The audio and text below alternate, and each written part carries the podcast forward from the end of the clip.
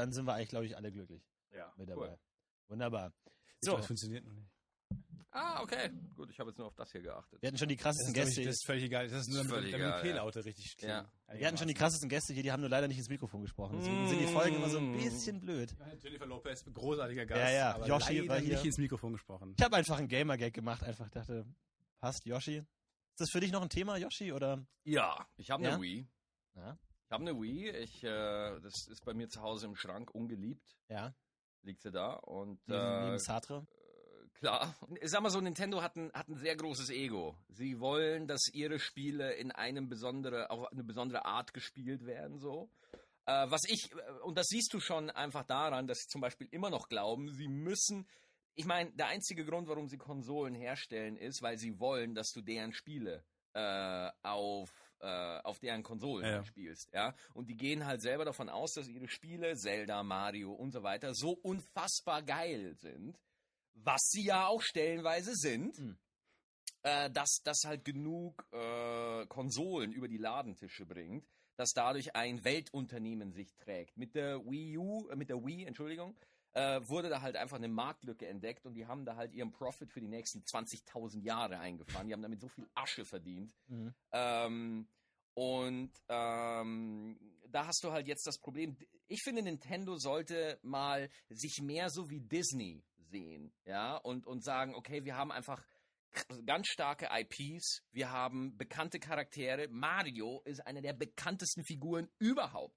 Bekannt, ich glaube sogar bekannter als Mickey Mouse, habe ich mal. Bekannt als Jesus vor allem. auch. ja, also äh, krass einfach. Ja. Unfassbar krass, ja. Und beide Italiener.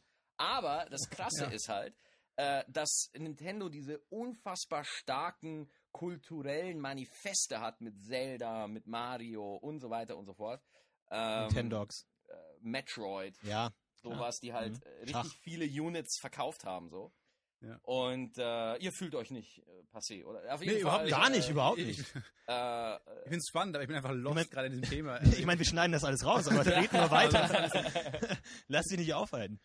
Nee, aber ich, ich stelle mir mal vor, also wo ich, ich habe es gerade äh, im, im Spaß rausgehauen mit Jesus, aber es ist nicht eine lustige Vorstellung, um sich vor Augen zu führen, wie ähm, abstrus eigentlich diese ganze Jesus-Bibelnummer ist, wenn man sich vorstellt, dass einfach, äh, wenn man sagt, dass diese ganze Mario, dieser ganze Mario-Kosmos, wenn der jetzt, wenn das jetzt unsere Religion wäre, Mhm. also warum, warum nicht? Ich meine, es ist genauso nachzuvollziehen wie. Ja, stell dir das mal vor, das wäre doch, ich finde das eine wahnsinnig lustige Vorstellung ja. äh, für, die, für die Absurdität der, der, der Religion eigentlich. Oder, also das alles führt sich auf ein Buch zurück, alles kann sich auf ein Videos- Videospiel Ja, ein zurückführen. Videospiel ist ja ein viel besseres Medium eigentlich als ein Es ist ein viel cooleres Medium als ein Buch. viel größerer Wiederspielwert eigentlich. So Highscore knacken, das ist in der Bibel halt schwer. ja. Ja. Gibt es irgendeinen Lieferservice, den du gerne benutzt oder so? Ja, ja. Ich habe mir drei Fragen aufgeschrieben. Ich bin, ich bin gerade bei Fudora. Ah, Kennst du Fudora? ich kenne nur Fedora. Den Äh, Hut. Ach so, äh, davon abgeleitet. Fudora. Ah, okay. Äh, das ist ein ganz besonderer Lieferservice. Und zwar ist der nicht irgendwie, ich werde auch von dem bezahlt. Liefert nicht an Frauen. Das, ja, das, das wär, äh, der hat nicht eine eigene Küche irgendwie so, der wie, wie Joey's Pizza, wo du irgendwie, äh, keine Ahnung, verrottete Krusten kriegst, irgendwie so. Sondern äh, die gehen wirklich zu. Also, kennst du die fette Kuh? Ja. Mit Fudora kannst du bei der fetten Kuh bestellen und Ah. die fahren für dich zur fetten Kuh und ja äh, nehmen dir den Burger mit und bringen den quasi. Also du kannst da wirklich bei deinem Lieblingsrestaurant bestellen Ja. und die bre- jetzt fette Kuh nicht. Es ist dann Südstadtburger. Für die Champions League reicht halt dann nicht immer. Okay. Und äh, ja, da hat das ganz gut funktioniert. Deswegen da bestelle ich sehr gerne. Habe ich heute wieder bestellt. Ich habe mir einen Burrito kommen lassen. Geil. Ich, hab, ich, hab Ich gebe die Pointe an dich ab. Ich meine, die liegt so offen da. Ja. Die muss man eigentlich nur noch Ja, also, reinmachen. Da habe ich ähm, kein Problem da. Nee, wir sind ja auch gerade, wir sind ja auch gerade in so einer Findungsphase. Also dieser Podcast, Ganz, ganz, ganz kurze Frage. Hast du schon mal einen Podcast Genau. von uns gehört eigentlich? hast du schon mal gehört? Nein, nein. Okay. Also wir sind, wir sind ein sehr weirder Podcast, würde ich, würde ich uns ein. Wir sind die ganze Zeit Oh nur am, Gott, am wie das, Quatsch. es ist, schon es ist unsympathisch und es ist arrogant, ist seinen eigenen Podcast vorzustellen. Wir sind ein bisschen anders als die anderen. Wir sind Ja. ein bisschen, du hast es ja schon so, gemerkt. So es nicht sagen. wir sind ein bisschen crazy, aber das ist halt nur Wir sind ein bisschen verrückt, so, wir haben ein ja. bisschen Spaß. aber- Also mach da einfach mit, ja, du kommst da ganz einfach rein. Es ist überhaupt kein Problem. Lehn dich einfach zurück.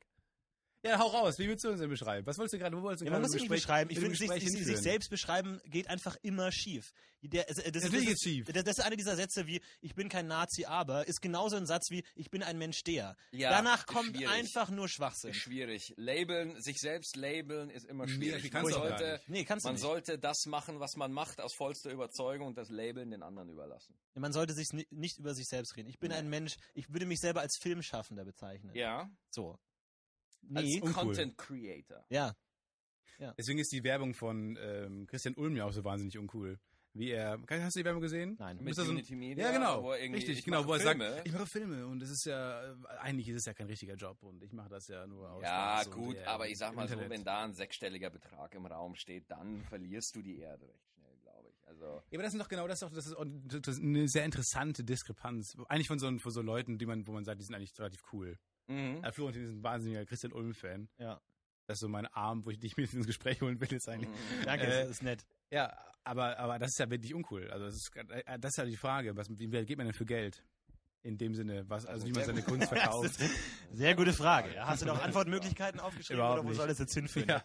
A, sehr weit. Bin ich nah genug dran am Mikrofon? Nein, ich glaube, das hat man jetzt alles nicht gehört, was ich du glaube, jetzt gesagt ist hast. egal. Also falls ihr da im Hintergrund so ein Ja, Nuscheln gehört habt, das war Maxi das war Stettenbauer. Vielen Dank, dass er da war. Ja, ey. Fantastisch. Dass er Helmut da war. Zerlett!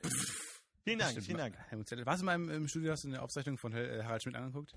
Nie. Interessiert dich gar nicht? Äh, ich fand ihn immer gut, aber äh, es hat mich dann doch nicht so stark interessiert, dass ich da live hingehe. Okay. Deswegen. ich hätte mir gern, ich habe mir gern mal Letterman angeguckt, aber den habe ich leider verpeilt. Aber hast du schon mal eine amerikanische Night geguckt? Live? Oder? Äh, nee, leider gar nicht. Einfach- Das, das ist echt so eine Sache, das würde ich gerne mal machen. So. ja, aber wen jetzt, wen, wen, wen gibt's denn jetzt noch für dich da? Äh, ja, gut. Ich bin sehr gespannt, was Stephen Colbert jetzt machen wird. Da bin Mhm. ich sehr gespannt drauf. Ich äh, fand, leider auch weg, Craig Ferguson fand ich immer genial. Äh, jetzt den neuen James Corden oder wie er heißt, den finde ich total langweilig, der interessiert mich gar nicht. Hm. Ähm, weil alle jetzt mittlerweile so im Happy, Happy, Joy, Joy Modus sind. Weil das ist momentan, was in unserer postmodernen Zeit am besten funktioniert. Keine Kanten, keine Gefahr, alles ist toll, alle haben keine Probleme und äh, das interessiert mich jetzt nicht so, finde ich. Hast du denn Kanten und Probleme? Bitte? Hast du denn Kanten und Probleme? Ob ich Kanten und Probleme habe. Das, eine, ist das jetzt. das ist eine alte Interviewregel. Immer Ja, wenn der ja. Gast irgendwas kritisiert, immer sofort hinterfragen, genau, hast du das denn? klar, klar. Das ist so. Frank äh, Elstner Moderation. die Frank Elstner Moderationsschule, ja. Das ist so diese, die, die Frank Elstner Masterclass. Ja. Entschuldigung. Ja, hm, Sorry. so viel Äh, Zeit muss sein. Ähm, Entschuldigung, da sind doch schon ganz große Talente rausgekommen, wie ähm, Stefan Titze, ähm, dieser Dings hier, wie heißt er äh, noch? Wie, ich weiß es nicht. Daniel Aminati, sowas. Ja, wirklich. Ja, ja. Und Ich glaube, Frank Elstner ist der einzige, Ja, wirklich, der- der, der Frank Elstner Masterclass als Erfolg herausgegangen kommt. Das stimmt, ja. Immerhin. Und, nee, also das, das ist so jetzt der Moment, wo ich vermenschlicht werde. Ist das so der, der Moment jetzt, wo du. Das kommt jetzt ganz auf die Wir holen jetzt diesen Mythos, wir holen diese, diesen Mythos äh, Maxi Stettenbauer, holen wir jetzt Welcher runter auf den Mythos? Menschen. Diesen Mythos, diesen, diesen Stand-up-Comedy, äh, Schleim, ich schleim es rum, Gott, der da, Ja, sagen wir genau. mal, äh, so die, die, die, die, die Comedy-Szene deutschlandweit anführt. Von Ach ja, heran. okay. Nee, ich habe ich, Das war ja nicht nur geschleimt, das Also- war auch gelogen. das hab ich Also gelernt, von das gelogen daher- ist das war einfach geschleimt, ist falsch, du hast deinen. Namen Das falsch ausgesprochen. falsch. Nee, ich, Du ich, bist ich, gar nicht Luke Mockridge. ich, ich habe letztens ein fettes Kind auf einem Fahrrad gesehen Mhm. und ich dachte mir, das das ist doch, das ist doch eigentlich, das ist doch eigentlich eine, hast du gemerkt, dass du in den Spiegel guckst. Oha!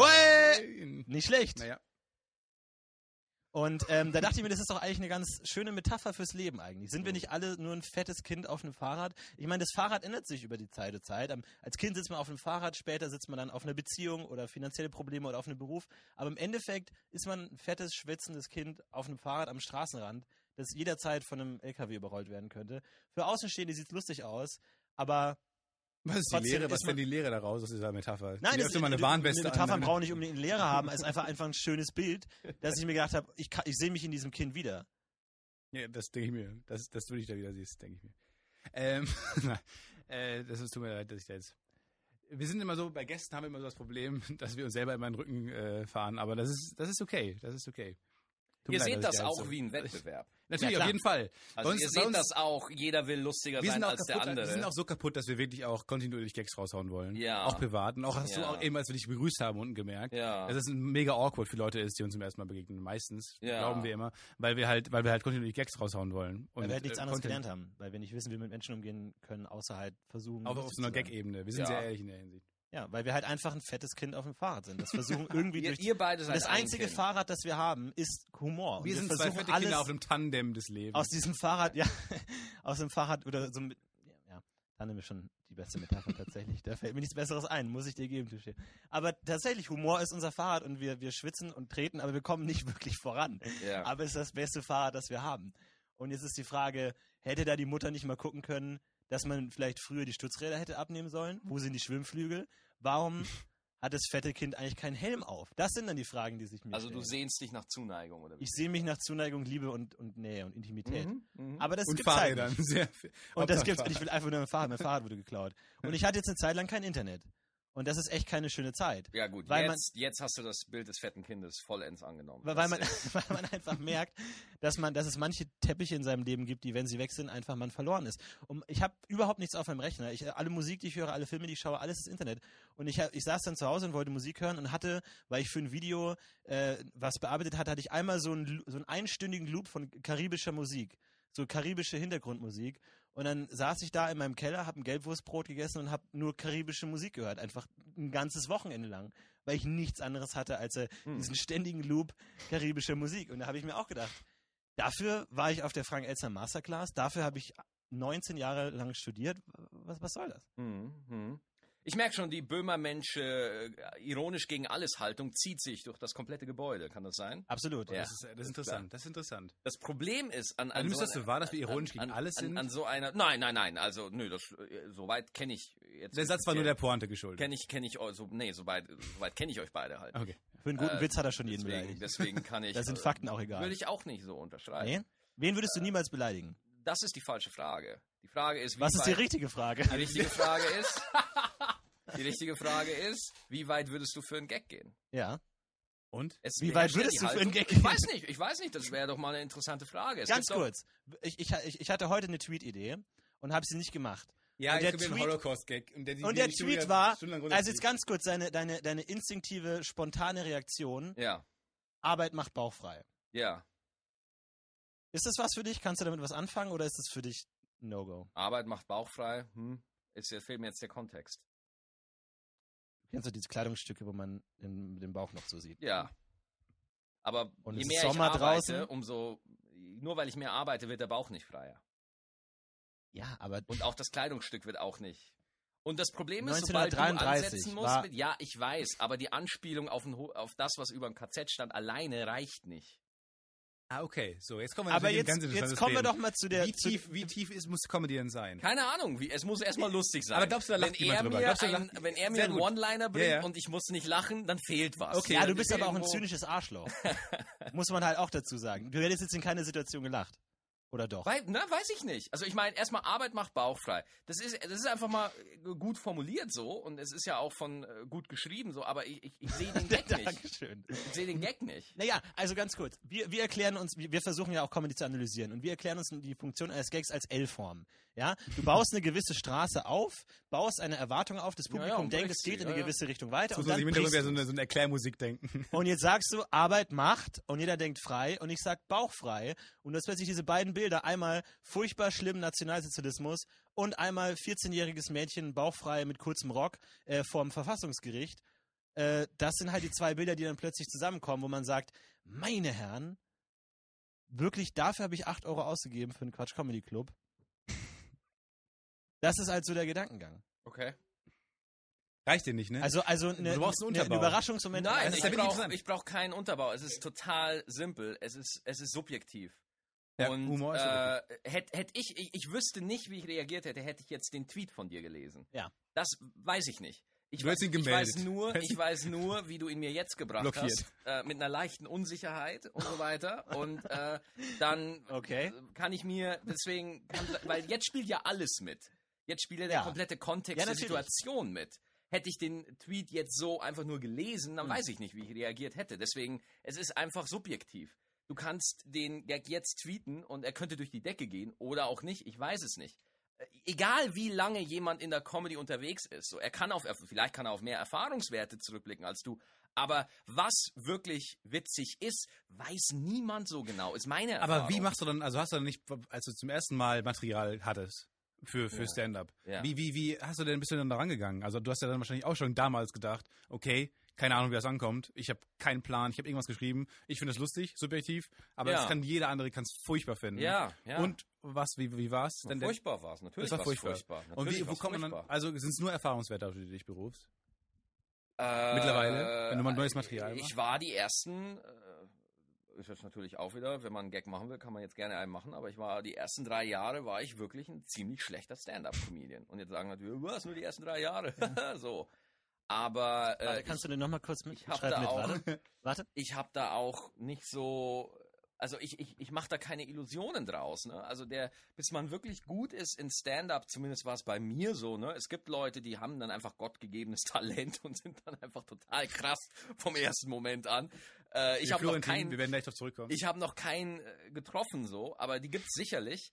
Äh, aber bei mir hat's äh, echt lange gedauert, bis ich so für mich das Gefühl hatte, so okay, jetzt ist Aber es einigermaßen okay. Glaubst du, ich meine, jeder hat ja seinen eigenen Stil und seine eigenen Sachen, die er lustig findet. Aber glaubst du, ähm, dir würde es leichter fallen, auf der Bühne äh, Lacher zu bekommen, wenn du von diesem Stil abweichen kannst? Also glaubst du nicht, es gibt da ein gewisses Handwerk dahinter, dass du sagst, mit gewissen Themen, mit gewissen Pointen, mit gewissen Strukturen kriege ich Lacher, egal ob ich jetzt Oder wirklich anders gefragt, bin oder nicht? das Mario Bart Problem, will er das machen, was er da gerade macht? Oder, Oder- oder macht er einfach das, das, was macht er das weil es funktioniert? ja. Es ist dieses E und U Problem. Kei- keine Ahnung, ich, ich, ich da, da müsstet, müsstet ihr ihn mal einladen. Äh, ich weiß nicht, was, was Mario Barth sich so denkt. Es ist natürlich so, dass es beim Publikum eine gewisse Konditionierung gibt, jetzt nach 20 Jahren Comedy und 100.000 Jahren Kabarett irgendwie, dass gewisse Sachen einfach immer funktionieren werden, dass es eine Rhythmik gibt, die beim Publikum immer angesprochen wird. Aber Ja. was ist denn das Ziel? Willst du ein Künstler sein oder willst du eine Coverband sein? Aber hattest du schon mal einen Gag im Programm, den du selber jetzt nicht so hundertprozentig gut fandest, der aber wahnsinnig gut beim Publikum ankam? äh, hm, Oder deckt sich deine Einschätzung der, der Gags hm. immer mit der Reaktion des Publikums? Also ich versuche meine Gags nie zu isolieren und einzeln zu bewerten, sondern äh, ich versuche immer zu gucken, habe ich noch Bock auf das Thema generell.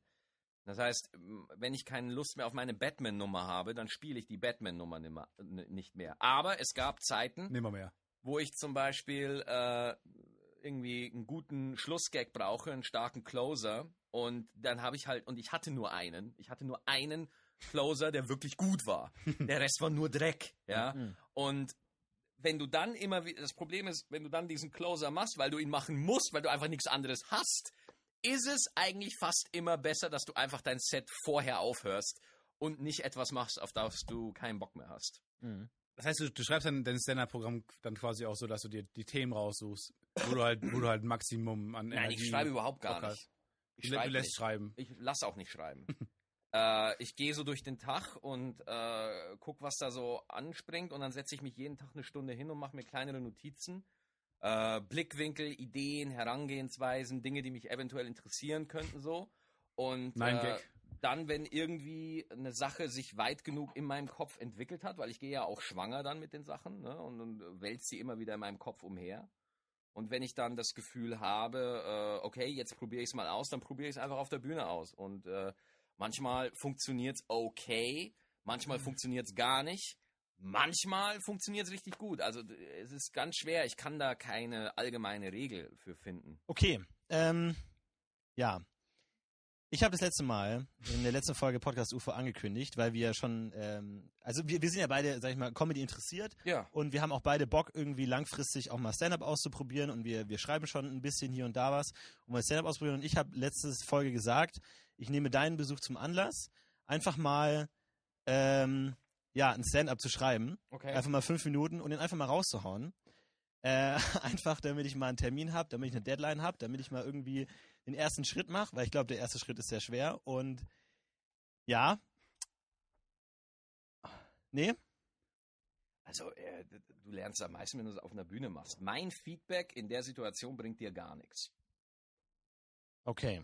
Aber ist natürlich auch ist relativ lustig, wenn er versagt.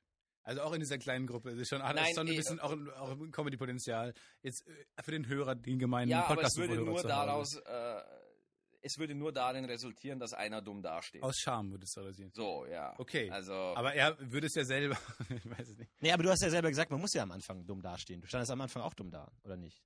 aber da, Ich meine, du darfst ja keine Angst davor haben, dumm dazustehen. Das ist klar, aber mach's, äh, ich finde, man sollte es einfach auf der Bühne machen, weil ähm, Stand-up ist eine Bühnenkunstform so. Und jetzt im Zwiegespräch, das ist ein komplett anderer Kontext und das ist so, das ist wie, wie wenn du einem Fußballer sagst, äh, machst doch, versuch's doch mal mit Handball oder so. Hm. Das ist so, du, du, du nimmst etwas äh, und ziehst es aus seinem Element raus. Okay. Gut. Huh. Also, okay, aber, aber zu seiner Verteidigung, er hat wirklich was vorbereitet. Also, falls, falls jetzt da draußen nämlich Beschwerden Es ist, es, ist auch nicht, es ist auch nicht so wahnsinnig äh, un- unglaublich gut geworden. Ich habe ein bisschen was zusammengeschrieben, aber ich wollte was machen. Aber Du kannst ja gleich mal so ein Ich Gespräch zwischendurch einfach mal raushauen, so ein paar Sachen. nee, das, das, das ist ja eben gerade der Unterschied. Ich finde, das ist schon ein starker Unterschied, ob man, weil ich meine, das ist ja das Problem an Stand-up, ähm, dass du wirklich mit einem, oh, jetzt wird's lustig, Ding auf die Bühne gehst. So, und das ist ja was ganz anderes, als wenn du im Gespräch irgendwie Gags einbauen lässt, wo jeder Gag schon mal ein, ein, et, etwas Positives ist, weil überhaupt was Lustiges ist. Wohingegen auf der Bühne wird's genau umgedreht, da ist alles, was nicht lustig ist, negativ. Und deswegen ist es eine ganz andere Situation. Ja und es ist auch, also ich meine, du, du, du wirst ja wahrscheinlich also ich meine, kennst du das auch, dass, dass du als professioneller Stand-Up-Comedian auf die Bühne gehst und Gags machst und das ist dann, schon sein Stand-Up-Programm. und, und, und, nein, nein, nein, und, und, und dir dann im Gespräch mit anderen Leuten denkst, hey, der hat jetzt gerade spontan aus dem Nichts einen besseren Gag rausgehauen als ich auf der Bühne. nein, Ist das nicht unfair? Nee, Nein. passiert das nicht? nein. Er umgibt sich nur mit wahnsinnig unlustigen Menschen. Weil, äh, weil, äh, weil die Gesprächssituation eine völlig andere ist als die Bühnensituation. So, also es, da, da, da, werden in dir als Mensch völlig andere Essenzen frei. Mhm. So, du bist ja in einem komplett anderen Modus. Auf der Bühne bist du äh, Jetzt hat in einem- Monolog und es ist in kein einem Dialog. anderen Universum einfach total. Ne? Also wenn, wenn du hier in, in der Gruppe ist es oft so, ähm, dass der Humor, der in einer Gruppe entsteht, oft referenziell ist. Also er funktioniert dann halt auch nur bei den Leuten, die wirklich da waren in der Gruppe, weil es sich oft auf etwas bezieht, was innerhalb der Gruppe irgendwie stattfindet oder weil man einander vertraut ist. Als Stand-up-Comedian gehst du auf die Bühne hoch vor Menschen, die dich im Zweifel in neun von zehn Fällen noch nie gesehen haben, keine Ahnung, wer du bist. Und du musst es schaffen, innerhalb von 15 bis 20 Sekunden einen Rapport herzustellen, damit die Leute wissen, wer du bist, was du machst und damit die sich mit dir irgendwie wohlfühlen und damit die irgendwas anfangen können. Was ja in so einem Gespräch wie hier nicht so wirklich gegeben ist. So, hier hat man Zeit, hier kann man sich mal hinsetzen, Glas Wasser trinken und so. Und hier hat man wirklich die Zeit, jemanden kennenzulernen und, und äh, wirklich sich irgendwie darauf einzulassen. Aber hilft dir diese, oh, jetzt wird's lustig, Einstellung des Publikums, hilft dir die eher, weil das Publikum eher bereit ist zu lachen? Oder ist, die, ist, es, eher, ist es eher ein Druck, dass du sozusagen delivern musst? Und es hemmt dich eher. Ist ja, also ist es einfacher auf der Bühne äh, Lacher zu holen Nein. oder ist es schwerer? Äh, ich, ich weiß. äh, Das ist irgendwie, ke- keine Ahnung. Also, wenn man es irgendwie eine Zeit lang effektiv macht, fragt man sich das nicht mehr. So, das, das ist so, das ist wie Autofahren, ja. Ähm, du, du, du steigst dann, irgendwann kommt ein Punkt, wo du es so oft gemacht hast und so oft neue Nummern geschrieben hast und auch so viel falsch gemacht hast, dass du einfach für dich ein Gefühl hast, so, okay, ich habe jetzt, ich, ich habe jetzt nicht äh, das Ende, das äh, komplett alles verstanden, aber ich habe jetzt für mich einfach eine Bühnensicherheit über 700 oder 1000 Sets erspielt, äh, wo du halt dann einfach mit einem äh, anderen, mit, mit viel Hintergrundwissen auch hochgehst und verstehst so, okay, das macht mich als Comedian aus. Und damit kannst du dann äh, einen Kontakt mit dem Publikum aufbauen. Genauso ist es mit, beim Autofahren. Die ersten paar Mal bist du halt echt noch ein bisschen nervös, du verschaltest dich, machst ein paar Fehler, aber irgendwann steigst du einfach ein und fährst los. Du, du denkst nicht mehr groß drüber nach. So. Aber so ein, so ein Louis C.K. zum Beispiel, den wir hier sehr oft zitieren, ein bisschen zu oft vielleicht, äh, der hat ja, der hat ja zum Beispiel, fängt er seine Shows manchmal damit an, um zu sagen, ja gut, hier sind jetzt 2000 Leute, statistisch gesehen stirbt einer von Ja, euch im ja. nächsten Jahr Ja. und sagt dann, okay, sorry, ich weiß nicht wirklich, wie ich mit Shows beginnen soll. Mhm. Einfach weil er, es ist einfach natürlich, das ist ein guter Gag, Mhm. zum einen und zum zweiten weiß ich, glaube, traue ich ihm aber sogar, dass er wirklich nicht weiß, wie man mit Shows beginnen soll, weil das die Situation einfach weird ist. Du kannst nicht, also weil es gibt ja wirklich keinen wirklichen Grund dafür, dass er zu einem Publikum spricht und Witze erzählt. Das ist ja ein ganz, das ist ja ein ganz perfider Grund, so so eine Unterhaltungswille von den Leuten, die da unten sitzen. Und eigentlich ist es, wenn man sich das bewusst macht, doch wahnsinnig absurd eigentlich auch. Ja gut, dann gibt's Leute, die irgendwie aus Sportmatten Pommes gut. formen und das im Museum Ludwig ausstellen und das als große Kunst gilt. Ja, ich klar. meine, Ja, klar, aber ich wenn man sich meine, bewusst macht, dieser Anfang, dieser erste Gag ist doch eigentlich mega schwer. Also, oder hast du das, also ich, ich verstehe das nicht. ja klar ist Ey, der klar- schwer. Der, der erste Gag äh, definiert deinen Standpunkt gegenüber dem Publikum. Der erste Gag entscheidet, wie wird das Set laufen. So, es, es gibt ganz wenige Comedians, die über die Spielstärke verfügen, dass sie nach dem ersten verschissenen Gag dass die Leute dann nochmal holen. Also würdest du dann, würdest du jemals dich für einen Gag verkaufen? Also würdest du wirklich immer Gags raushauen irgendwann, die nur dem Publikum gefallen, wo du weißt, die funktionieren, aber, und die bringen Cash, aber das sind für mich als Kunstform vielleicht eigentlich nicht so akzeptabel eigentlich. Das Krasse an Stand-up ist ja, dass du dich nur sehr bedingt in die künstlerische Ebene vorwagen kannst. Denn du bist immer ein bisschen an die Akzeptanz des Publikums gebunden. Äh, du kannst da nicht wirklich, du kannst jetzt nicht auf einmal ähm, krasse Callbacks über äh, die über die über die über über Silver Age in den DC Comics machen oder so, weil du halt dann nicht das Wissen im Publikum hast, um da, selbst ich habe mir das gerade einfach aus dem Arsch gezogen. Ich habe auch keine Ahnung, was da passiert Ich hätte es mir ist. geglaubt, das hat mich wahnsinnig überzeugt. aber deswegen, glaub, das ist es halt, Marvel, die, die Aufgabe, die Aufgabe ist halt, äh, ich, ich arbeite gerade an so einem Batman-Bit, wo ich halt darüber erzähle, dass Batman der einzige Superheld ist im DC-Universum, der keine Superkräfte hat, so, und, und, Mhm. und arbeite halt da was aus. Und die Aufgabe ist halt, dass du die Idee, die du hast, dass du die so aufschlüsselst und, und so erklärst und so aufbaust, dass selbst jemand, der Batman nicht kennt, weiß, was lustig an dieser Situation ist. Ja.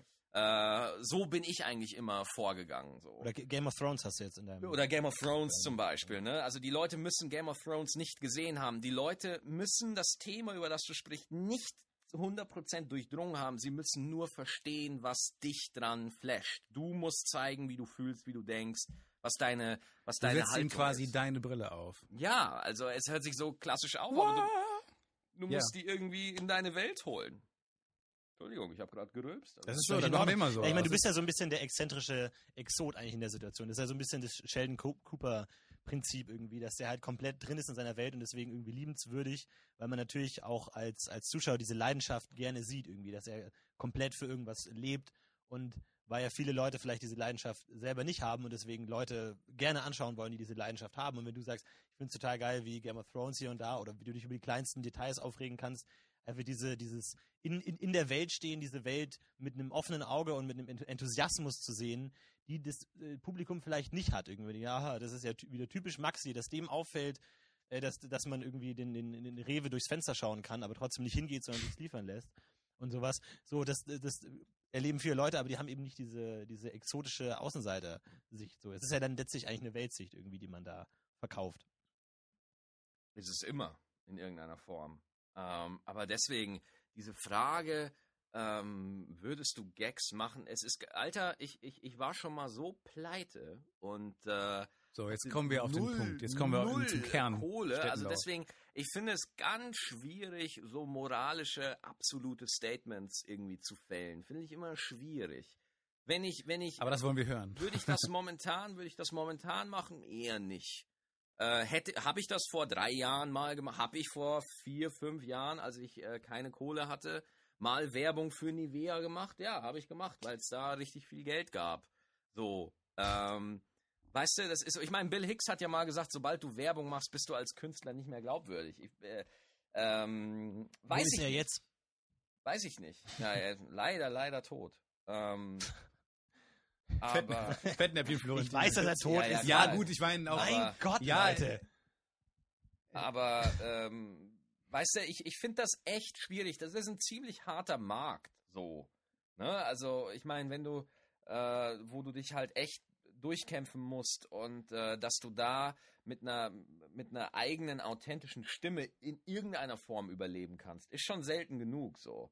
Und ähm, deswegen weiß ich nicht. Ich, ich finde das irgendwie finde ich schwierig sowas. Ja, aber ich meine, es ist ja wahrscheinlich auch einfach schön, wenn Leute über deine Gags lachen. Es ist ja so ein Ja, Abend macht ja wahrscheinlich wesentlich mehr Spaß, Klar. wenn die Leute einfach lachen und du dich gut fühlst. Es ist ja letztendlich auch irgendwo ein Job und du machst es klar. halt jeden Abend und gehst hin Klar. und der Job ist umso genießbarer, wenn du halt tatsächlich Rückmeldung bekommst. Aber ich gehe in diesem Handwerk voll auf. Also äh, das ist so, alle Potenziale, die ich so hab, werden, gehen da halt auf. Du hast eine Idee, du hast eine Beobachtung und denkst dann so, okay, wie verklausuliere ich das jetzt? Wie baue ich das auf? Wie gehe ich da hin? Und dann fällt dir dieser eine Satz ein oder du hast schon den Satz, aber er ist noch nicht prägnant genug, er ist noch nicht präzise genug, er ist noch nicht an der richtigen Stelle, du hast noch nicht die richtige Betonung.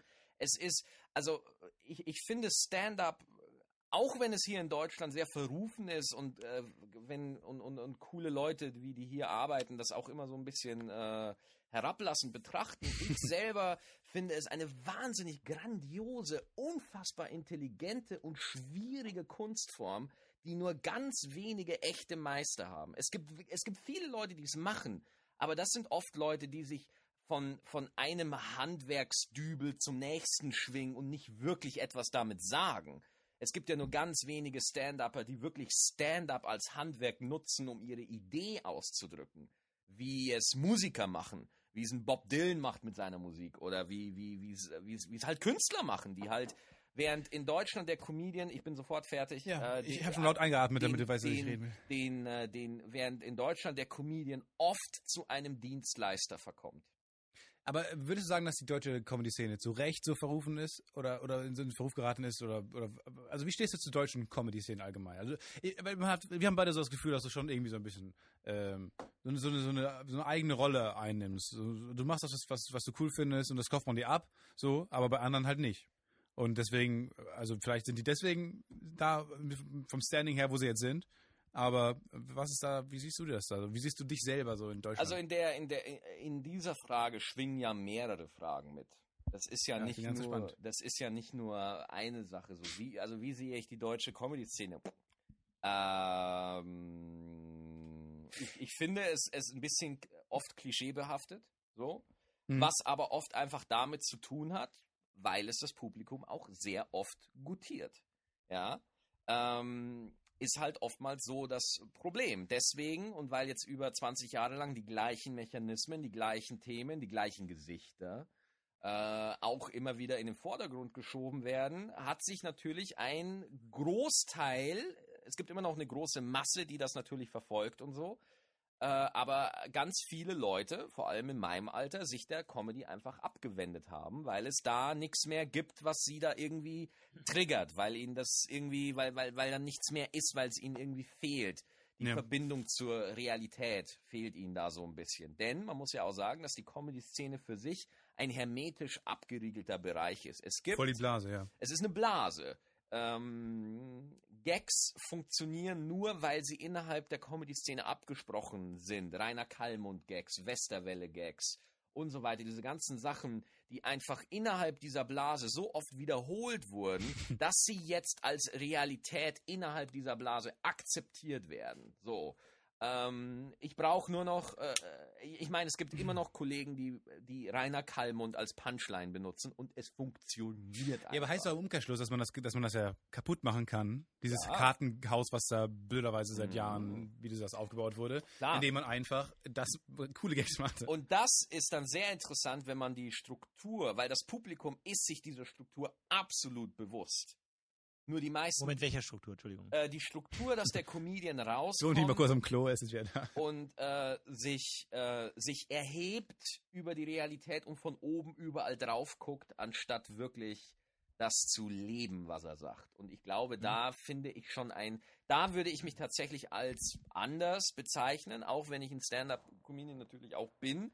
Äh, ich gehe raus und versuche wirklich äh, nicht, ich versuche nicht den, den allwissenden Beobachter zu geben, sondern ich reg mich halt über Kleinigkeiten auf oder versuche einen emotionalen Hook. Wo, wobei ich ja, man, finde ich, ein bisschen aufpassen muss, weil dieser emotionale Hook halt oft auch manchmal sehr platt ist einfach und sehr einfach.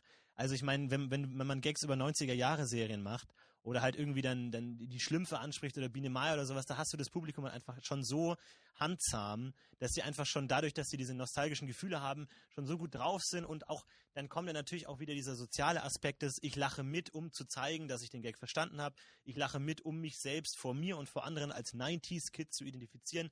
Da kommen dann all diese ganzen psychologischen Effekte ins Spiel, dass der Gag an sich eigentlich gar nicht mehr so wichtig ist. ne? Also das, Ja, okay. Okay. Wir müssen jetzt was grundsätzlich in der Diskussion klären. Reden wir über Stand-up oder reden wir über Pop? Wir über Stand-up. Wir reden über Stand-up, weil Ja. was du beschreibst, ist Pop. Ja, aber es gibt auch genug Stand-up-Comedians, die sich solcher Thematiken bedienen. Ja, klar, natürlich. Äh, aber mein Gott, das, das ist halt dann so. Ne? Ja, das ist ja auch nicht per se schlecht. Ich sage nur, dass es manchmal solche emotionalen Hooks vielleicht zu einfach machen. Nein, nein, nein, nicht emotionalen Hooks beim Publikum, emotionale Hooks bei, dir, selber. Okay, mhm.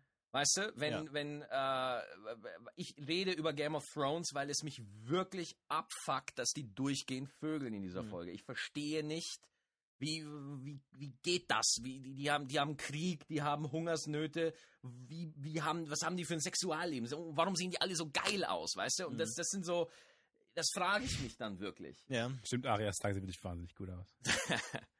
Und Mein, mein Pedo-Gag muss ich auch in dieser Folge unterbringen. deswegen, gut. Und äh, danke. Nee, Oh, und da muss man halt äh, dann gucken, also es und dann habe ich Nummern, die spiele ich und dann habe ich es halt so oft erzählt. Mein Name ist Maximilian Alfons Stettenbauer. Ich habe meine Mutter gefragt, wieso. Das habe ich dann so oft erzählt, dass ich es dann echt lange Zeit weglegen muss, bis ich es halt nach einer Zeit wieder authentisch bringen kann. So. Also es ist schon so. Also ich muss ja sagen, was ich an deiner Arbeit äh, ganz speziell auch ganz wichtig finde, auch das Ganze, was du drumherum machst, also auch dein Podcast Städtentime, wo du andere Comedians interviewst und so ein bisschen Einblick gibst in das Handwerk und in die Welt hinter Stand-Up-Comedy, finde ich ja wahnsinnig wertvoll, weil ich glaube, das Problem der deutschen Stand-Up-Comedy-Szene ist nicht allein nur durch die Stand-Up-Comedians zu lösen, sondern auch durch die Community ein bisschen. Mhm. Dass man, also es fällt mir immer mal wieder auf, dass man gerade im Vergleich zu Amerika eine ganz andere Community hat.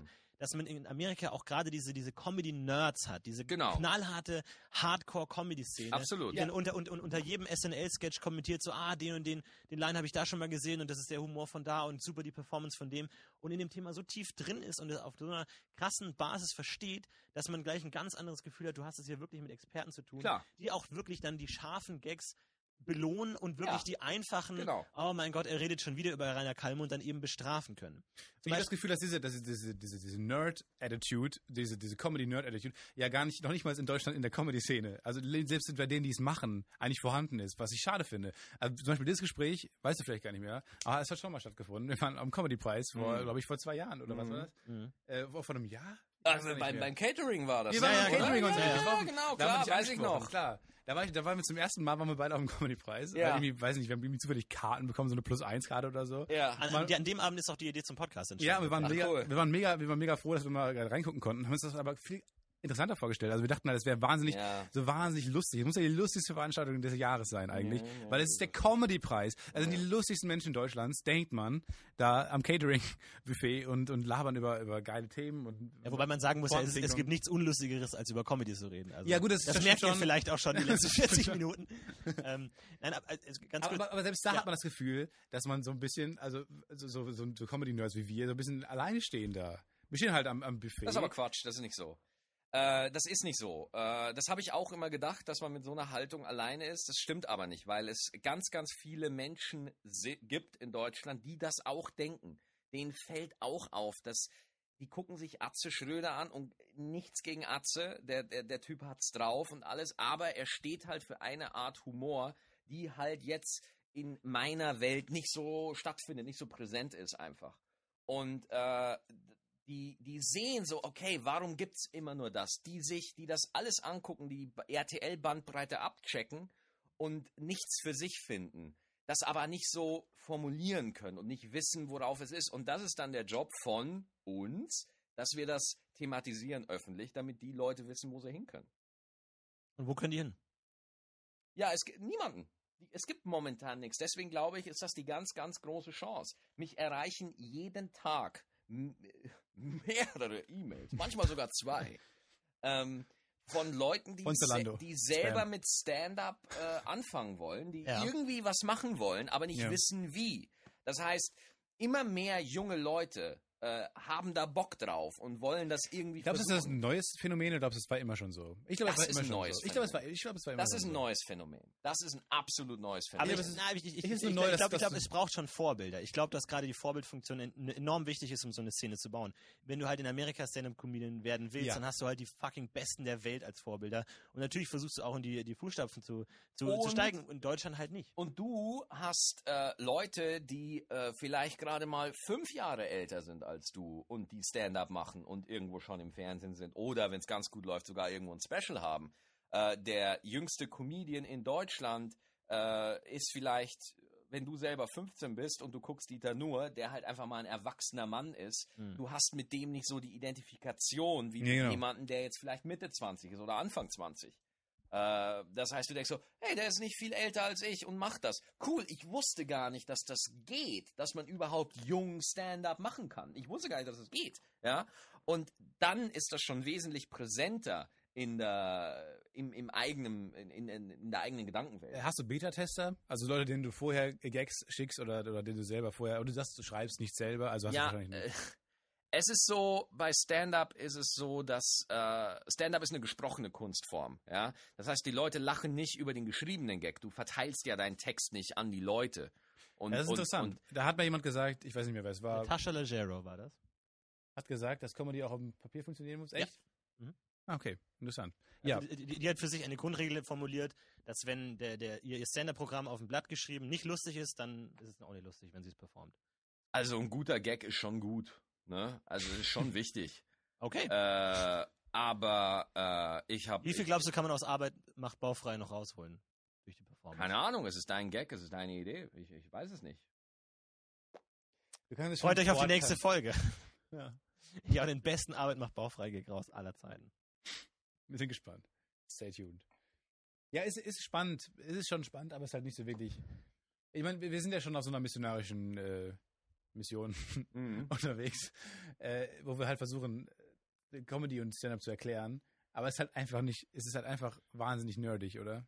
Also ich habe ich hab das Gefühl, wir haben sehr viele Podcast-UFO-Hörer mit dieser Folge, auch so ein bisschen. Die, die werden zuhören, die werden es interessant finden, aber es ist schon, es ist schon wahnsinnig Was, nerdig. also was ihr, also wenn ihr wirklich sagt, ihr wollt Comedy äh, in irgendeiner Form weiterbringen oder ihr wollt irgendwas dazu tun, dann Das ist ja auch schon zu weit gebracht. Wir wollen es ja erstmal nur verstehen. Irgendwie. Wir wollen ja selber gucken, die, die Sache analysieren, damit man einfach sich einen Überblick macht und es einfach Okay, analysiert äh, und, und durchdringt. Irgendwie dann, dann bringe ich Sache. eine Jerry Seinfeld äh, Anekdote. Sehr gut. Äh, Comedy Jetzt kommen wir doch langsam in die Äh, Comedy Sphäre. ist, äh, du hast eine Dartscheibe, dir werden die Augen verbunden und du versuchst zu treffen. Das ist Comedy. Äh, es, es, äh, du, du weißt es nicht. Du weißt nicht, ob aus einer Idee irgendwann mal solide Comedy wird. Das, das weißt du nicht. Du musst es halt machen. Der Prozess ist das Ziel. Mhm. Tja, spannend. Wir bleiben dran. Hast du noch Fragen? Und noch eine Sache, wenn ihr, Fragen. wenn ihr wirklich irgendwie äh, an der äh, Comedy was, was äh, machen wollt oder irgendwie so, äh, oder, oder irgendwie denkt so, oh, äh, Comedy muss äh, irgendwie äh, anders betrachtet werden in Deutschland, dann redet auch so, als wäre es eine Kunstform. Oder, oder behandelt es auch so. War das gerade, war das gerade ein Versuch, uns zu ändern, oder hast du das Gefühl, wir tun es schon? Oder was klang, das klang gerade so durch, als ob du denkst, dass wir nicht versuchen, das zu ändern oder so zu reden? Nein, ich habe das so gesagt. Okay. ja. Aber kannst du dir vorstellen, dass du irgendwann keinen Bock mehr hast und dann nach Amerika ziehst und Englisch machst? Warum? Weil da vielleicht die bessere Crowd für dich ist oder die, das größere potenzielle Publikum? Hast du nicht mal in Amerika, äh, du hast nicht mal in England was Ja, gemacht? Habe ich, glaube ich, gesehen. Das habe ich gesehen. Also ich, ich mache es auch immer noch auf Englisch. So, bin jetzt nicht mehr so oft in San Francisco, so, aber Funktioniert Comedy besser in einer anderen Sprache kannst als Deutsch? sagen. Witzig ist witzig. Ich- Ich habe mal, ich habe mal darüber was geschrieben, also für, für die Uni oder sowas. Und da habe ich auch ähm, wirklich muss ich mich tief einlesen, weil es darüber nicht viel gibt. Es gibt kaum wissenschaftliches Zeug.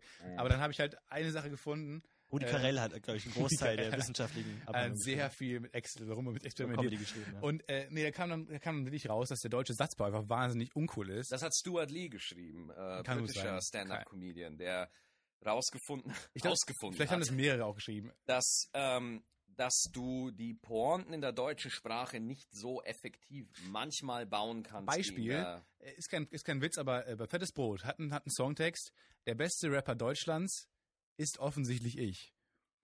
Also, der Satz suggeriert bis zum letzten Wort noch was anderes. Der beste Rapper Deutschlands ist offensichtlich Bushido. So. Ist aber grammatikalisch eigentlich falsch. Das müsste heißen, der, best, der beste Rapper Deutschlands bin offensichtlich ich. Ja. Das heißt, bei dem dritten Wort hast du schon verraten, äh, dass, bei wen, auf wen du anspielst. Genau. Das heißt, es ist ein ein- einfaches Beispiel, um zu sagen, wahrscheinlich ist der deutsche Satzbau, vielleicht ist für Comedy nicht so geil, wie zum Beispiel Englisch.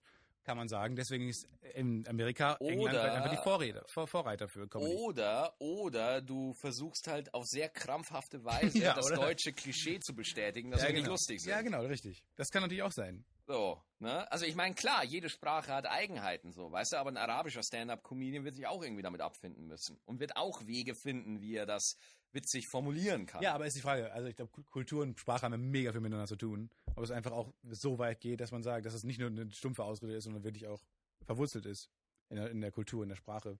Dass man einfach nicht so gut Geschichten erzählen kann in Deutsch wie in Englisch. Ja. Kann Also sein. finde- Allein das Fehlen eines Fuck, finde ich, ist schon das macht strecken, Spaß. streckenweise ein Problem tatsächlich. Also, also ich finde, im, im, im Englischen wird einfach vieles lustig, weil du auch, auch da, was so ein bisschen deine Comedy-Persona ist, dieses, dieses Ragen, ich rege mich auf, das lässt sich einfach mit einem Fucking am Ende irgendwie besser äh, beenden. Da hast du im, Deutschen nicht so die große Möglichkeit. Verdammt ist nicht ja, verdammt, das ist alles so ein bisschen. Ja, also, So halbgar, ne? Da ich- hast du dieses- äh, Also, wie gesagt, es kommt alles drauf an, wie du siehst. Hm. Wir- äh, Ihr könnt weiterhin diesen Podcast machen und äh, ra versuchen rauszufinden, Danke. warum es Glaub hier nicht wir so nicht. toll, warum es hier nicht so toll ist wie in den Staaten. Nee, Und das machen so, so reden wir gar nicht. ich meine, wir sind ähm, auch missionarisch unterwegs. der, der Grund, ich find's gut, dass man hier nicht einfach so Fuck benutzen kann oder so, weil es zwingt dich dazu, bessere Jokes zu schreiben. Mhm. Wenn du einen Witz hast, der sich, der sich auf Fuck stützt, ja, Ja. dann äh, ist die Idee Das dahinter ist ein klassischer Bauchfrei-Gag, der ist einfach nicht gut. der, der, der, der wahrscheinlich einfach nicht Ja, aber so... der wird mit fucking besser. Arbeit macht fucking bauchfrei. Ach, Das ist ja auch nur ein, nur ein Beispiel. Aber ganz kurz, äh, warum ich gesagt habe, dass, du, dass vielleicht Amerika eine Option wäre. Ich habe immer das Gefühl, dass allein schon die Größe des potenziellen Publikums äh, so, eine, so eine Kunstform verbessern kann, weil du einfach sagst, hey, meine Comedy ist so speziell, ich spreche nur ein Prozent der Leute an, die finden mich aber richtig geil, erlaubt es mir in Amerika trotzdem noch genug Leute in die, in, in die Säle oder meine DVD kaufen zu lassen, um genug Geld zu verdienen, wohingegen Deutschland ein Prozent einfach nicht genug ist, weil es schlicht nicht genug Menschen gibt. Das ist mir alles zu anstrengend. Ähm, der, ein- äh, wir können, das kannst du gerne so sehen, aber ähm, wenn du das selber machst, ähm, hier ist der ultimative Tipp für Stand-up. Ja, Sei lustig. sei einfach besser als der Typ nach dir oder vor dir. Mhm. Es ist total simpel. Wenn du einfach so unfassbar lustig bist, dass erwachsene Männer anfangen zu heulen und deren Frauen ein Kind von dir wollen, dann ist es scheißegal, ob du nur ein Prozent des Pu- Publikums ansprichst. Weil ich habe schon vor so vielen unterschiedlichen Arten vom Publikum abgeräumt und versagt, ja, das ist kein, witzig ist witzig. Ja, natürlich gibt es äh, Unterschiede und so. Und wenn du einer 90-Jährigen versuchen erklären willst, was Game of Thrones ist, wirst du dich schwer tun. Aber das ist ja oft nicht die Realität. Du spielst ja oft immer, wenn du Glück hast, von mehreren Leuten. Ja, und äh, da entscheiden sich halt dann andere Faktoren. Und äh, du äh, deswegen, ich habe mich immer nur, und das tue ich auch nach wie vor, nur darauf konzentriert, dass ich besser bin als, der, als die Comedians, die mit mir in der Show auftreten. So. Und wenn ich jemanden finde, der besser ist als ich, dann denke ich mir so, ah, cool, was macht der anders? Okay, Ja, das ist, alles klar. das ist ein gutes Schlusswort. Wunderbar. Vielen Dank, Ja. Maxi Stettenbauer, dass du da warst. Wie lange Äh, geht, wie lange sehr geht gefreut. Auch eine Stunde, ne? Machst du auch eine Stunde? Äh, die Solo-Folgen mache ich eine halbe Stunde, die Okay. Talk-Folgen gehen eine Stunde. Da, da muss ich dir ja äh, echt meine Bewunderung ausdrücken. Solo-Folge finde ich echt krass. Ich hab, wollte das auch mal machen, weil ich hatte früher, bevor ich Stefan kennengelernt habe, keine Freunde und dachte mir, ich hab, will Podcast du hast machen. immer noch keine Freunde. Und ich, okay, danke. Und hatte dann immer angefangen, irgendwie Sachen zu erzählen, aber nach fünf Minuten kam ich mir einfach so unglaublich bescheuert vor, dass ich aufgehört. Ich meine, du redest mit deinen Katzen, ja. ähm, von daher ist das natürlich ein ganz guter Ansprechpartner. Aber das will ich nochmal sagen. Äh, Finde ich cool, dass du das hinkriegst und dass du für dich deine Form gefunden hast, da einfach dein, dein Zeug rauszuhauen. Und schaut ihn euch an, wenn ihr die Möglichkeit habt. Ich muss sagen, bei der äh, Quatsch Comedy Club äh, waren vier Acts da. Du hast mir echt mit am, am Abstand am besten gefallen. Danke sehr. Äh, wirklich, doch, kann man, kann man machen. Danke sehr. Freut mich sehr. Vielen Dank für die Einladung. Ja, Immer Und gerne. Viel Erfolg weiter. ja, viel Erfolg auch dir, ne? Dankeschön. Danke. Vielen Dank. Ciao. Kölner äh, Katakomben. Kinderstuben. Also, aber- aber- also ganz was, was, was ist gerade passiert? Wie hast du es erlebt? Ist die Frage, also das, was wir jetzt gerade aufnehmen, Wir, schneiden, wir, schneiden wir, wir, das wir, vor oder wir nach reden die jetzt einfach mal. Wir reden einfach mal was und wir können ja später gucken, wie wir es verwenden und was wir machen. Okay, ich schneide es nicht ganz vorne ab. Wir können einfach mal gucken. Ähm, ich finde es total interessant und ich glaube auch, äh, natürlich ist es immer diese, diese altbekannte Sache. Man kann, wenn man einmal in so einem Diskussionsduktus ist. Ja, ich weiß. Und ich, ich habe mir tatsächlich genau im Vorhinein genau gedacht, dass das passieren wird. Ja, ich mir auch, aber habe es irgendwie auch nicht gedacht. Äh, Ich, ich habe irgendwie auch gedacht, dass wir da äh, leichter rauskommen. Ja. So wie, weil ich habe immer gedacht, dass Gäste hier so auftreten wie Buckelberg und Oli P. Einfach nur, dass die einzigen beiden Gäste waren, die bis jetzt da waren Ja. und die exakt gleich reagiert haben. Die haben sich auf diesen, auf dieses, auf dieses Pointending eingelassen. So, und das kam Ja. einfach, kam einfach jetzt nicht. Einfach weil er, weil er aber auch abgewichste Sau ist. Ja, klar, natürlich. Boah, mich hat es, also spätestens als er gesagt hat, ich soll mein Stand-up nicht machen, hat mich das so komplett rausgeworfen. War ich komplett. Ja, vor allem, weil vor allem du, du zeigst Gästen dann auch immer mit deiner, mit deiner Mimik, dass du ihn, dass du das Gespräch gerade hast, dass du gerade nicht hier sein willst. ja, ich, ich weiß, allem, aber ich habe doch das Ding- nein, aber ich habe ich hab mir die ganze Zeit überlegt, was ich mache und ich, ich, ich hau mein Stand-up noch raus vor dir. Ist mir scheißegal. Ich habe es den Hörern versprochen, dass ich den Stand-up mache Ja, und ich gerne. mach's auch einfach deswegen. Und wir haben jetzt so viel die ganze Zeit gelabert einfach und ich hätte es halt irgendwie cool gefunden, wenn man irgendwas gehabt hätte, an dem man vielleicht so Dinge besprechen kann, dass er sagen kann, hier und das, das hat nicht funktioniert. Irgendwie, das ist ein klassischer Anfängerfehler, damit man so ein bisschen konkret an die Sache ohne rangeht. Aber das hat halt, ich, ich kann natürlich ihn, ihn verstehen, absolut klar. Natürlich ist Stand-up ein Wir äh, waren aber auch uncool. Medium. Wir müssen aber Wir waren total uncool. Wir weißt, warum wir uncool waren? Weil wir nicht, weil wir nicht sagen, was uns gerade stört.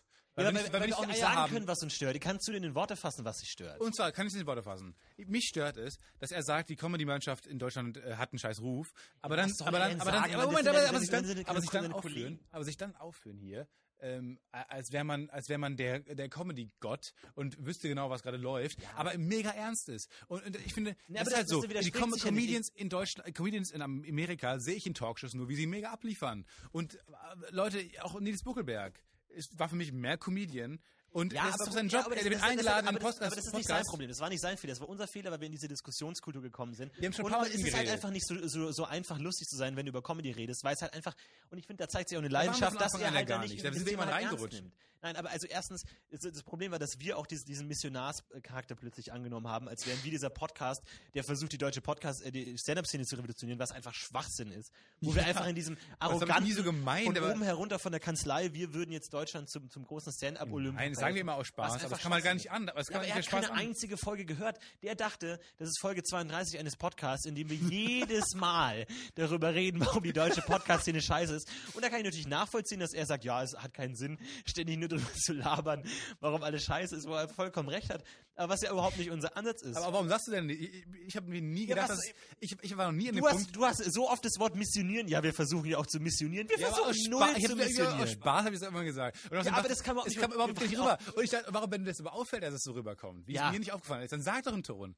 Dann sag doch, Ja, aber ich kann ja nicht sagen, hey Stefan, hey, pass mal auf, das, was du sagst, kommt der Schwachsinn. Ich meine, doch, das sagst du andauernd in jeder Folge, sagst du es Na, ja, tausendmal. gut, aber das ist was anderes, wenn Gast und ich meine, wir waren auch so fucking unlustig. Ey, das ist überhaupt nicht so gegangen. nee, hatten, ich fand nicht das Video lustig. na ja, doch schon. Ich äh, äh, ein paar gute Sachen rausgehauen, das war überhaupt kein Problem. Überhaupt da, nicht, dafür, dass das. Gespräch an sich eher ernst war. war ich gehe von aus, wenn ich mit einem Comedian spreche, dass Nein, er das ist dein. Fehler. Das ist dein Fehler. Ja, das ist dein kann Fehler. der, der, der ist nur. nicht, um zu performen, um sein Stand-Up-Programm Doch, abzureißen. er ist hier da, um zu performen. Nein, ist er nicht. Er ist da, um zu reden. wir. Und ich meine, wenn Aber wir, sind doch- performt hätten und Riesendinge, hätte er vielleicht eingestiegen. Aber wir haben auch mit, sich uns mit ihm unterhalten und da steigt er natürlich ein. Du kannst nicht davon erwarten, dass nur weil jemand Stand-Up-Comedian ist, dass er jetzt hier reinkommt und die große Sache abzieht. Wir bezahlen ihn nicht dafür. Das ist nicht sein Job. Und er hat ein paar Gags gemacht und ich finde, er ist ein lustiger Typ und ein super sympathischer Typ.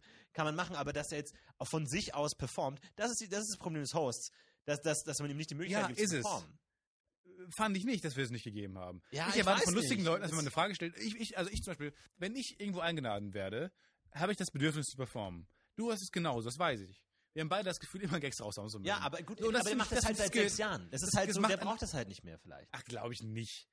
Auch so, wenn so ein Louis C.K. irgendwo eingeladen wird in so einem Gammel-Podcast, Ja, aber dann liefert kriegt er auch ab. Ja, gut, aber dann kriegt, ja, weiß ich nicht. Ja, Doch, die liefern auch ab, weil es einfach ihr Ding ist, weil es ihr Leben ist. aber, jo, naja, aber, aber ich würde nicht sagen, dass es sein Fehler ist, ehrlich gesagt. Ich würde sagen, wir, wir hätten schon was im rauskommen. Es ist halt auch, ich weiß nicht warum, aber es ist halt einfach, man kommt halt manchmal oft einfach nicht in so ein Gespräch rein. Es ist halt von Anfang an so ein Ding und es läuft nicht und es, das kann man natürlich jetzt jedem in die Schuhe schieben, aber es ist halt einfach nicht da. Glaubst du, es liegt daran, dass wir mit Gästen nicht klarkommen, die unseren Podcast noch nicht gehört haben? Ich weiß nicht, also ne, ich, ich meine, es war jetzt kein furchtbares äh, Ding, aber es wäre halt mehr so eine Interviewgeschichte als, als jetzt halt ein lockerer Talk.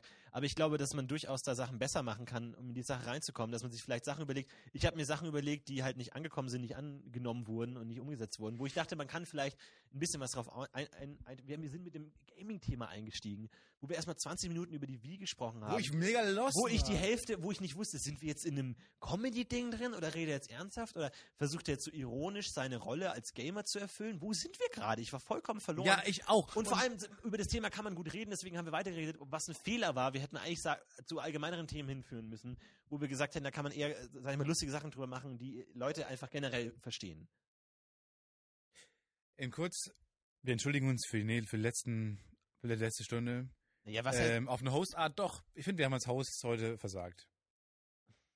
Aber auf der anderen Seite wüsste ich auch nicht, wie es besser machen. Ich würde, wenn, ich jetzt die Zeitmaschine hätte und zurückfahren könnte, vor äh, eine Stunde noch was, dann glaube ich, wäre ich genauso überfordert mit der Situation. Ja, na, ich fand, es, es war ein wahnsinnig theoretisches Gespräch, was an sich nicht schlimm ist, weil uns die Theorie natürlich auch interessiert. Und da finde ich, kann man auch mal sagen, so ob das Publikum das jetzt so wahnsinnig interessiert. Klar, das ist ja genau das Thema, was wir angesprochen haben. So dieses redest du über das, was gut beim Publikum ankommt, oder re- redest du über das, was? was- dich selber interessiert. Und es interessiert uns ja. Und ich glaube, man findet auch sein Publikum, dass die Leute, die auch Bock drauf haben, da irgendwie hängen bleiben. Und Ich würde aber schon sagen, dass wir gute Zitate aus ihm herausbekommen haben. Und das wäre auch eigentlich unser Main Goal. So, das, wenn der große Gast, der große Stand-Upper, den wir wirklich gut finden, Max Stettenbauer hier ist, dass wir dann noch mit ihm über Dinge reden, die einfach Stand-Up-Handwerk ist, sind. So, da kann Ja. man aber auch lustig drüber reden. Na, ich weiß, also ich, also ich habe auch un- underperformed auf jeden Fall. Ich war auch teilweise wirklich schreckenweise komplett lost. Und es ist halt wirklich schwer, weil unser Stil halt so ein bisschen darauf basiert, dass man sich Dinge hin und her wirft und halt auch so aufbaut und an, an, aneinander ist es- einklingt, was halt schwer Was auch ist. mega uncool ist, aber das zu sagen, aber im Prinzip sind wir so eine Art Impro. Ding. Ja. Wir sind doch im Open Mic Mikro Tag. Aber wir, wir können halt nicht unser Ding durchziehen, weil wir ansonsten den Gast halt komplett außen vor lassen haben wir würden, beim was halt ist. aber bei Oli Perz auch funktioniert. Das hat mich bisschen, das hat, es mich von vornherein ja, aber äh, aber die waren nicht, aber ich glaube, die, die waren ein bisschen mehr involviert. Und vielleicht, vielleicht war auch einfach zu viel Respekt da, dass wir gesagt haben, wir müssen jetzt ihm, äh, sag ich mal, e- einbinden, Plattform geben, anstatt dass er sagt, er sucht sich seine eigenen Pointen und seine eigenen Möglichkeiten ins Gespräch einzukommen. Vielleicht hätten wir da eher, sag ich mal, selbstbewusst unser eigenes Ding fahren müssen, ohne ihn jetzt. Ich war mega überfordert. Äh, Da, Ich war auch da, da sitzt jemand mit einem geballten Wissen, der aber einfach das ganz, also der das ganz trocken runterbetet, was er weiß und mega reflektiert ist, Ja, mega gute ja. Übersicht hat, aber leider einfach nicht lustig ist dabei. Ja, obwohl ich nicht sage, dass das nicht mehr sein muss. Aber ich finde, die, die, die Gesprächssituation war halt so komisch. Wir waren einerseits die, die Fragenden, die wissen wollen, wie es läuft. Andererseits dann hat, wussten wir schon selber genau, wie es laufen soll und hatten unsere Meinungen. Und es war nicht so ganz klar, wie, wo, wo das jetzt hingeht irgendwie. Das ist, also es war. Nee, wir haben schon, wir haben schon gefragt und in dem Sinne, dass wir es wissen wollten. Äh, wir haben jetzt, jetzt immer so gesagt, dass wir missionarisch unterwegs sind und was nicht äh, stimmt. die Weltretter spielen stimmt. wollen. Ja, was nicht Ich, stimmt. ich, ich finde, wir waren wieder auf Augenhöhe, noch war eine klare. nee, waren nicht, eine- aber wir waren nicht, wir, waren, es, wir haben es war auch keine klare Er- oder, oder Wir-Situation. Nee, es war schon eine, war. wir wollen wissen, wie es läuft, Nummer, die aber irgendwann nicht so rüberkam, weil wir einfach versucht haben, Bälle ihm zuzuspielen. Das hat es ein bisschen kaputt gemacht. Wir haben halt ein Problem damit, mit ernsten Situationen, mit ernsten Gesprächen kommen wir beide nicht klar. Und Weil wir, weil wir generell den Druck haben zu performen und Gags zu weil wir machen. ge- generell den Druck haben, Comedy zu machen. Ja, aber ist es unser Problem, dass wir dann nicht die Comedy rauskriegen oder ist es das Problem der Situation, dass es an uns liegt, dass wir halt einfach ständig Gags machen wollen? Und halt alles lustig machen wollen? Wir können ja auch über ernste Themen reden. Ich, fand, also, ich weiß nicht, so uninteressant fand ich es. Ich, ich war, ich war stellenweise einfach stark abgelenkt und konnte dem Gespräch nicht wirklich folgen, weil ich mir die ganze Zeit dachte, okay, fuck, wo, wo führt das jetzt hin? Warum kann ich meinen Stand-up nicht machen? Ich war im- die erste Hälfte mega aufgeregt, weil ich meinen Stand-up nur machen wollte. Und die zweite Hälfte war ich fucking mega semi-pisst, semi-erleichtert, aber halt auch unbefriedigt, so von wegen, ja, fuck it, jetzt habe ich das alles gemacht und für nichts irgendwie. Schade, schade. Es wäre halt. Ich, ich mach den Stand-up noch. Ja, mach, ich ich mach hab's, gerne nochmal, ich werde auch was vorbereiten. Nee, ich mach ihn jetzt. Nein. Ich hab's, nein, ich hab's. Ich, es ist Publikum- 21.21 Uhr, 21, ich habe keinen Das Bock ist mir scheißegal, das sind fünf Minuten. Ich habe Ich dem habe die ganze Publikum Zeit gearbeitet, ich habe versprochen. Kopfschmerzen, ist sauwarm ja gut, dann ist es mir egal, dann geh Ja raus, dann mach ich, dann mach ich ihn alleine. Aber ich habe dem Publikum machst den- versprochen. Du machst den nächste Woche. Nein, in ich habe dem Publikum versprochen, dass ich diese Ich Woche mache. Und nehme diese-. Nein, aber das war doch der ganze Sinn der Sache, dass man eine Deadline hat und ansonsten, wenn man das wieder ständig verschiebt und so. Aber du und hast hier was und dann, geschrieben. dass man es es nicht darum, was, was, was, Nein, aber, nein, aber ich muss es auch performen, um zu sehen. Und äh, dann ist halt, ist halt das Publikum dann der, der Kritiker und kann sagen, ob es scheiße ist oder nicht. Oder du kannst es sagen oder nicht. Aber ist mir egal. Und Wir können es auch, wenn es wirklich überhaupt nicht reinpasst, dann schneiden wir es raus. Aber ich will das jetzt machen einfach so, weil sonst fühle ich mich scheiße, weil sonst fühle ich mich, als, als äh, würde ich jetzt hier mit, mit, mit einer Halberektion hier rumsitzen und halt würde nicht zum Zug kommen. Dann von mir aus dann geh raus. Dann mach ich's alleine. Nee. und dann kann das Publikum entscheiden. Ich, ich stelle stell das Mikro jetzt weg und ich ähm, höre jetzt fünf Minuten lang zu. Aber du hast wirklich nur fünf Minuten und ich werde einen Timer stellen. und wenn du überziehst. aber wenn es nein, nein, nein, nein. Das kannst du nicht machen. Du musst mir schon mal eine Zeit. nein. Ich, ich, ich weiß nicht genau, wie lange es dauert. Minuten, das war die Regel. Du hast fünf Minuten Stand-up vorbereitet. wenn fünf Minuten vorbei sind, breche ich dich ab. Das Fuck, ist ey, das ist jetzt die fucking schlechteste. ja, und ich bin auch mega sauer gerade und ich hoffe, dass du versagst. Ich bin ganz ist mir egal. Ist mir scheißegal. Du musst Okay, unter den schlechtesten, du musst unter den schlechtesten möglichen. drei. Situ- Nein, nein, nein, Moment, Moment, Moment. Du, du machst Jobs, aber la, lass mich halt einfach alles, alles machen. Ja. Lass mich, Okay, und warte, warte, nee, lass, lass, lass mich alles machen. Das ist scheiße, wenn ich dann mitten in dem Ding ohne die Pointe. ich breche ab. Ja, aber dann, dann beeile ich mich. Dann beeile ich mich. Das ist auch scheiße. Drei Nein, lass es einfach so machen. Ich stopp nicht. Ich, ich weiß nicht genau, wie lange es dauert. und Dann fange zumindest mit dem Applaus an, wenn ich rauskomme. Okay, lass mich hier rauskommen. Mo- Moderiere mich an und applaudiere. Meine Damen und Herren, ich begrüße Sie ganz herzlich zu Holocaust-Gags, Kindervergewaltigungs-Gags und vielleicht auch ein bisschen Spaß mit unserem Newcomer. Er ist Läuft die Zeit schon die ganze Zeit, oder was? Die Zeit läuft schon. Ich muss sagen, Nein, fick it. wir freuen uns alle, ihn zum ersten Mal auf der Stand-Up-Bühne begrüßen zu dürfen. Meine Damen und Herren, begrüßen Sie Florentin Ja, wieder ein Anfang, noch ein Will. Dankeschön, Dankeschön. Vielen Dank, Dankeschön. Schön, dass ihr da seid. Vielen Dank. Ähm, ja, ich schaue in letzter Zeit gar nicht mehr so wahnsinnig viel Fernsehen, was aber tatsächlich auch ein bisschen schade ist irgendwie, weil man äh, auch wahnsinnig viel verpasst, was man dann nachts so beim Rumseppen irgendwie finden könnte. Habe ich letztens zum Beispiel gesehen, Blindenfußball. Ja, interessant. Blinde Leute spielen Fußball und zwar in dem... In Kenn dem ich schon. Kenn ich. Halt die Fresse jetzt, halt die Fresse. Ich fange nochmal an. Nein, du, du kannst nicht einfach in, in das Ding reinreden. Das geht nicht. Ich werde es live kommentieren. Appla Ich Nein, werde live- ich werde live Applaudier kommentieren. nochmal. Wie ich das finde. Ich werde mal anmoderieren. Applaudier nochmal. Der Timer läuft. Du kriegst nicht noch Und außer Lachen hast du keine fucking Reaktionsmöglichkeit. Du kannst nicht einfach ins Mikrofon sprechen. Das kannst du bei einem Stand-Up-Auftritt auch nicht machen. Doch, ich, ich bin dafür. Nein, man, kannst du man, nicht. Man darf Sport, Sport ist auch irgendwie eine Kunstform. Die kannst du auch kommentieren. Ich werde erst für Stand-Up-Comedy Dann kommentieren. soll ich dich hackeln? Also, willst du mich hackeln oder was? Ich will dich hackeln. Nein, fick dich einfach. Oh Meine Damen Gott. und Herren, wir begrüßen unseren Newcomer, Florentin Wolny. Dankeschön, Dankeschön. Vielen Dank, vielen Dank, dass ihr da seid. Äh, ich schaue ja überhaupt gar keinen Fernsehen mehr. Was tatsächlich auch ein bisschen schade ist, weil man findet eigentlich immer unglaublich interessante Dinge, wenn man so nachts so ein bisschen durch die Kanäle zappt. Was ich letztens zum Beispiel gesehen habe, äh, Blindenfußball, ja. Also blinde Menschen spielen Fußball und zwar funktioniert es so, dass in dem Ball eine Klingel drin ist, die dann immer klingelt, wenn der Ball sich bewegt und so können die Spieler den Ball hören und Fußball spielen. Äh, war ein relativ einseitiges Spiel, das ich gesehen habe, 7 zu 0. Ich frage mich dann immer, was passiert nach dem Spiel? Kommen dann die ganzen Spieler nochmal in die Kabine zum Trainer und hören sich das Spiel danach nochmal an? So von wegen hier bei Minute 13 hast du nach dem Tor einen Gegenspieler umarmt, was war da los? Minute 20 hast du zum Hotdog-Verkäufer gepasst. Minute 38 hat, hat der Schiedsrichter drei Tore geschossen, was war da los? Ja, ich meine, die Hälfte der Mannschaft ist bei Minute 60 aus dem Stadion gelaufen. Wo sind die jetzt? Hat da mal jemand nachgeschaut? Äh, ich habe letztens auf der Straße so, einen- so, einen, äh, kleinen, so einen kleinen Hund gesehen mit einer Klingel um den Hals und da habe ich mir auch gedacht, als blinden Fußballspieler, glaube ich, musst du echt aufpassen, dass da nicht einfach der Reflex über, übernimmt und, ne? Ähm, den Hund habe ich gesehen an, an einer Ampel Versprecher. und ich weiß nicht, ob ihr das, ähm, ob ihr das kennt an der Ampel. Ich finde es immer erstaunlich, wie unglaublich ehrgeizig manche Menschen manchmal an der Ampel werden. Und zwar gerade an den Ampeln, wo so ein gelber Drücker ist, der eigentlich keinen Drücker hat. Ne, sondern die Ampel funktioniert alleine, man kann gar nicht drücken. Aber es gibt trotzdem immer irgendeinen, der an dem Ampeldrücker rumsteht und einfach drauf rumdrückt und irgendwo jedes Element von diesem Ampeldrücker abdrückt und versucht da irgendwas hinzukriegen. Aber es funktioniert nicht. Aber er drückt da einfach rum mit Wut und Kraft, als ob da irgendwie ein Schalter versteckt wäre, der noch irgendwie ein drittes Ampelmännchen freischaltet. Äh, der drückt da rum, obwohl es überhaupt keinen Drücker gibt, den man drücken könnte. Also, falls ihr euch fragt, wie mein erstes Mal ablief, ziemlich genau so. Aber, ähm, na gut, ich meine, was heißt erstes Mal? Ich meine, meine sexuellen Erfahrungen beschränken sich eigentlich darauf, dass ich bei einem Umzug mal mit einer Frau zusammen eine Matratze getragen habe. Weiß nicht, ähm, ob das was zählt, ob das als erste Base zählt. Naja, äh, ich habe jetzt äh, bald zum Glück wieder ein äh, Date, freue ich mich sehr drauf. Und zwar gehe ich zu Subway als Date. Ja, ich weiß, ich, äh, kleiner Romantiker. Bring, bringen Sie uns bitte den teuersten Macadamia-Cookie, den Sie da haben. Äh, aber wir müssen uns wahrscheinlich. Wir müssen uns ein bisschen beeilen mit dem Date, weil vielleicht gibt Subway ja gar nicht mehr bald. Äh, ich weiß nicht, ob ihr es gehört habt mit dem Kinderpornoskandal bei Subway. Äh, es wurden äh, Kinderpornos in einem Subway, in einem. Fuck, jetzt habe ich mich bei der Bahn Das ist so. Fick Leute, dich. das ist Halt die soweit. Fresse jetzt. Kinder, Ähm. Ähm, wir müssen uns ein bisschen beeilen, weil vielleicht gibt es Subway bald gar nicht mehr und wird zugemacht. Halt die Fresse jetzt! Was soll ich denn machen, wenn du reinredest?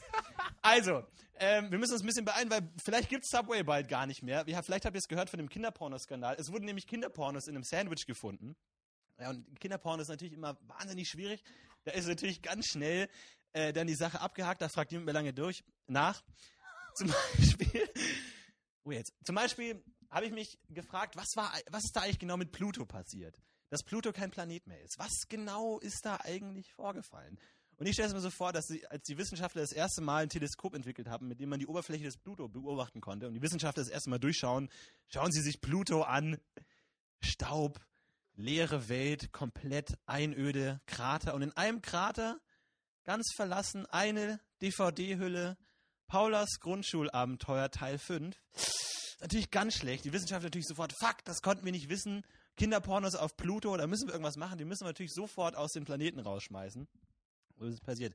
Armer Pluto, ne, kann man sagen. Ich meine, ich habe zu Hause bei mir, bei meinem, äh, in, in, bei meiner Familie über den Esstisch hängt immer noch so ein Sonnensystem, ein altes Sonnensystem mit Pluto. Und ich denke mir jedes Mal, wenn ich den Pluto sehe, ja, du kleiner dreckiger Pluto, was gleichzeitig auch der Titel von einem meiner Lieblingskinderpornos ist.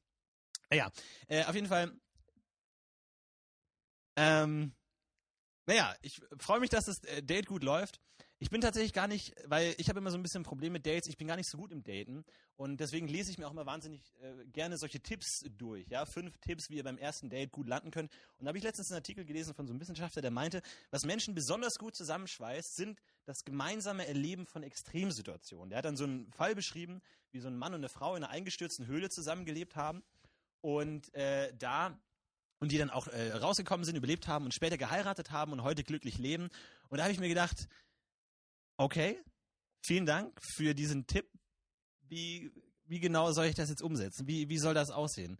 Soll ich am nächsten Tag, soll ich am nächsten Tag im Büro dann schauen, hey, na, wir haben uns gerade am Kopierer so, so nett unterhalten irgendwie. Du hast mir erzählt, dass du gern wieder Banjo spielen möchtest, wie in deiner Kindheit. Hat mir echt gut gefallen. Hast du vielleicht Lust, mit mir irgendwie nächstes Wochenende in der rostigen Seilbahn zu fahren oder so.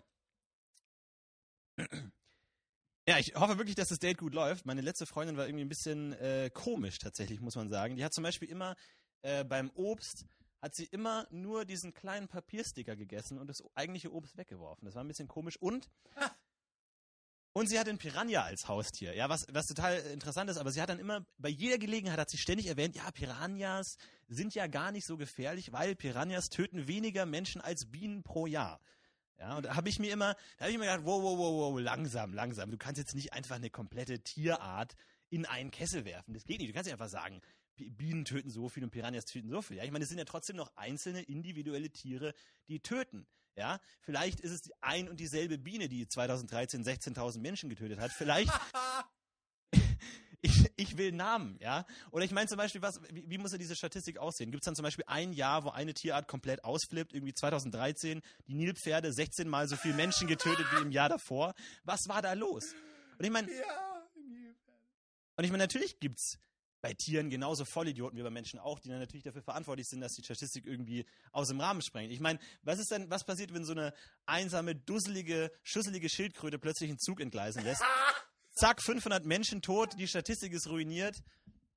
Mensch, Erwin, was, was war das denn? Was, wo, Alter. Guter Closer. Guter so, Closer. ja, vielen Dank für die Aufmerksamkeit. Dankeschön. Wir bedanken uns bei Florentin Wild, unserem Newcomer. Dankeschön. Vielen Dank. Willst du, willst du direkt Feedback geben? Ich will mir es nochmal an in der nächsten Folge entspannt Feedback geben. Ich denke, das war ein guter Closer. Wir bedanken uns bei Maxi Stettenbauer. Arschloch, ey, da stehe ich hier da wie ein Depp und du rödelst die ganze Zeit rein. Das ist echt scheiße. oh Gott, oh Gott, oh Gott. Ähm, ja, das Ganze hat nicht so funktioniert. Das war irgendwie ein bisschen äh, die Aufnahmesituation war ein bisschen blöd. Ich habe ein sehr teures Mikrofon kaputt gemacht. Irgendwie die Stimmung war ein bisschen angespannt. Nein, wir haben in einer also ganz kurz, Dose Booster. Ganz kurz zu dem, zu dem Stand-up gesagt. Ich war sehr gemein und ich habe versucht, das Ganze noch so ein bisschen auf so eine Publikumsebene zu heben, hm. indem ich ähm, äh, wirklich auch ein bisschen so Druck gemacht habe. Und das wäre auch was das Publikum mit dir auch machen würde. Mhm. Und ich dachte mir, das hilft. Ja, ich glaube, dass das war, Publikum nee. ständig ironisch lacht. Das ist das, was das Publikum. Ah, war das nee, lustig? Glaube ich, das ist genauso, wie ein normales, natürliches Publikum reagieren würde. Ja, vielen Dank, dass ihr mit dabei wart in dieser erneuten Schicksalsnacht. Bis zum nächsten Mal. Haut rein. Wir heben ab.